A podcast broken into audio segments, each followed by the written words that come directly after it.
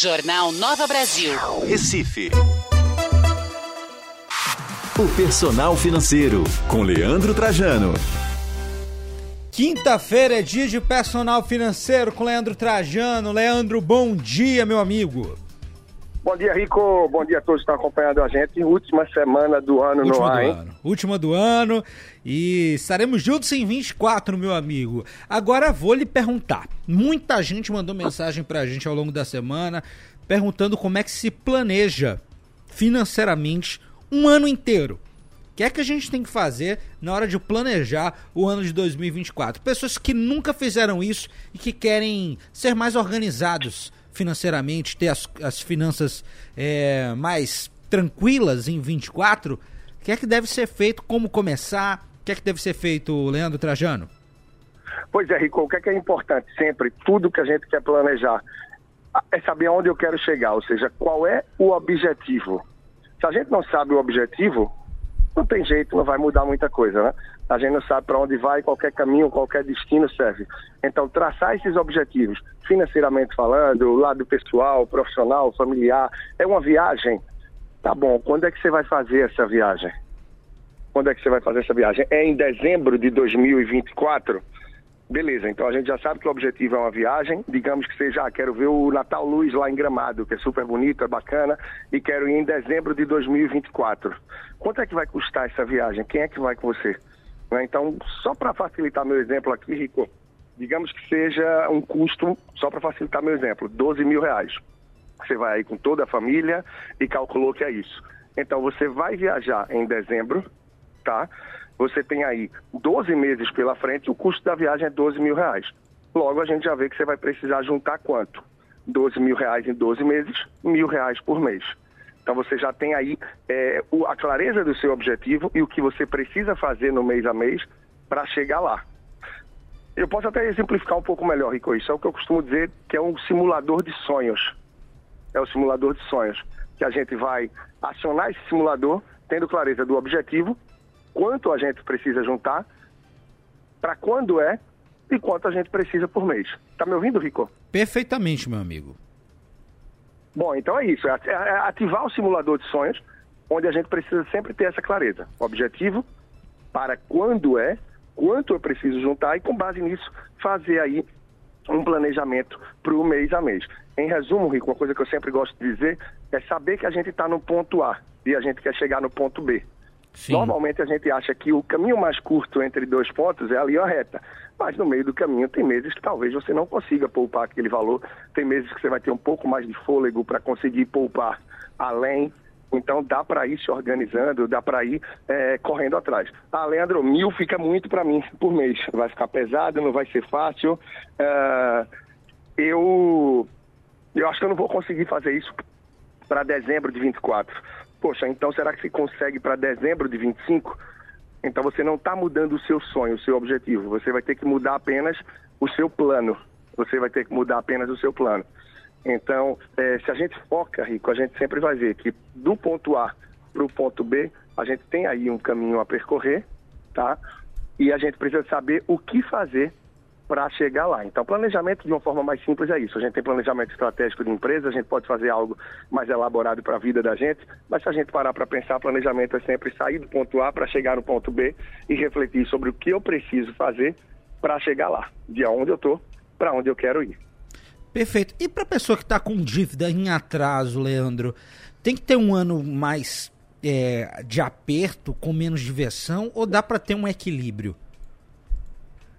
Olha, Rico, certamente vai precisar fazer algumas renúncias, né? É, não deixa de ser um objetivo e de precisar, claro, um planejamento. Eu tenho, eu, o meu objetivo é sair das dívidas e para isso eu preciso me planejar. Essas dívidas que eu tenho já tem um fluxo acertado, aí eu vou ter que pagar em 36 parcelas de 857 reais por mês, um exemplo. Essa parcela está cabendo no meu orçamento? Se está, maravilha. Se não está e eu estou à margem de precisar é, parar esse pagamento para renegociar alguma coisa, será que tem algo que eu posso fazer, alguma despesa que eu posso substituir, cortar, renegociar para me dar esse fôlego necessário? Então, em resumo, de toda forma, é, quitar dívidas, óbvio, também pode ser um sonho, sim. para que a pessoa tenha saúde mais em dia, a cabeça mais equilibrada e tranquila. Então, como se trata de um sonho, se trata de um objetivo, igual, eu preciso me planejar para atingir ele. E preciso me planejar também da mesma forma, baseado em valores, para que consiga quitar mês a mês esses valores e já deixar ali, não importa, o champanhe, o vinho, a viagem, a pizza, a cerveja, a, a, cada um com aquilo que gosta, né? ou seja, já deixar a sua celebração, a sua comemoração na agenda para poder fazer isso quando esse sonho, esse objetivo for alcançado, for realizado. E quando é algo muito grande, muito distante, Rico, não deixa de ser um financiamento imobiliário, uma dívida, uma dívida boa. A pessoa que quer mudar de vida, que acredita que pode ter a casa própria, por isso fez o financiamento, e esse financiamento é para longo prazo. Tranquilo, a cada ano que você quitar, cada vez que você conseguir amortizar, reduzir um pouco o saldo devedor, é, comemora também, celebra, para que a gente divida os desafios mais longos em etapas, em pequenas conquistas. A pessoa que vai fazer a maratona não larga já pensando no quilômetro 42. Ela tem que ver a passagem dela nos 5 quilômetros, nos 10, como é que vai chegar na meia maratona, para que ela possa chegar ao objetivo final, traçando, alcançando os objetivos pouco a pouco. Então, quando a gente tem objetivos mais longos, é bom que a gente faça alguns checkpoints, para que a gente possa medir, né, aferir a pressão, a temperatura ao passar em cada checkpoint desse. E pouco a pouco se organizando de forma leve, tranquila, sempre com clareza dos objetivos, a gente tem tudo para conseguir chegar lá. Seja um objetivo financeiro, pessoal, profissional, familiar, uma viagem, mas é bom sempre isso. Clareza da meta, traçar as micrometas e celebrar muito e se doar, ter disciplina para conseguir fazer acontecer. Caso contrário, vai chegar em 2024 aí com alguma frustração. Isso depende de quem, Rico? Cada um de nós, claro. É. Agora, Leandro, a bolsa tá bombando. E Bovespa bateu recorde atrás de recorde verdade, essa verdade. semana. A gente não sabe muito bem quer é que isso melhore na vida do trabalhador, na nossa vida, assim, no dia a dia. Só que muita gente que quer começar a investir ficou interessado. Qual o primeiro passo que essa pessoa deve ter em mente? Boa, Rico. É, é, super importante ter calma também, né? Refletir um pouco. Você está entrando na bolsa o quê? Pelo, pela euforia, por ver que está batendo recorde, está quebrando e por isso acreditar que é um bom momento.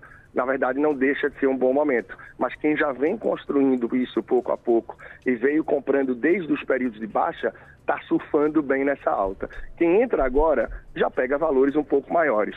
Tem, tem muito para a Bolsa subir ainda? Sem sombra de dúvidas. Sem sombra de dúvidas, como vem se dizendo, é, os 150 mil pontos é logo ali. E se as coisas continuarem como estão, é sim uma realidade, tempo a tempo, né? Mas a pessoa precisa antes cumprir algumas etapas, né? Você vai entrar na bolsa porque já tem sua reserva de emergência cumprida, ou seja, aqueles valores para momentos de desemprego, redução de renda, alguma questão de saúde familiar, alguma necessidade maior que surgir, esse dinheiro não pode estar na bolsa, esse dinheiro não pode estar jamais em criptomoedas e até mesmo em imóveis. A pessoa precisa primeiro fazer Perfeito. aqueles que eu chamo dos primeiros investimentos, ou seja, é, cumprir a reserva de emergência. Cumprir a sua reserva de emergência, em média de seis meses da, das suas despesas mensais, então, depois, você pode começar a pensar em investimentos de longo prazo, pensar na bolsa de valores e em outros tipos de investimentos.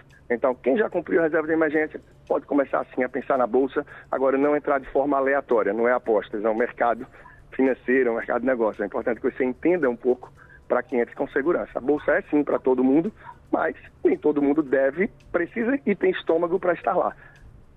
Tá bom, perfeito, Leandro. Muito obrigado pela última conversa do ano. Semana que vem, aliás, ano que vem, estaremos juntos. Leandro Trajano, Verdade, feliz Rico. ano novo, meu amigo. Verdade, Rico. Semana, ano que vem, a gente vai estar junto, sim, agradecer aí todo esse ano da gente junto. É, que venha muito mais e quem quiser acompanhar, chegar junto lá no Instagram, Personal Financeiro, de lá vai pro podcast, vai pro canal no YouTube, muito mais. E muito em breve a gente tá junto, né? Sim. E aproveite bem aí tua virada de ano, Rico, e todos que estão acompanhando também. a gente, com muita sabedoria, muito conhecimento, planejamento para que faça 2024 um ano incrível. Um grande é abraço. essencial. Um abraço, Leandro.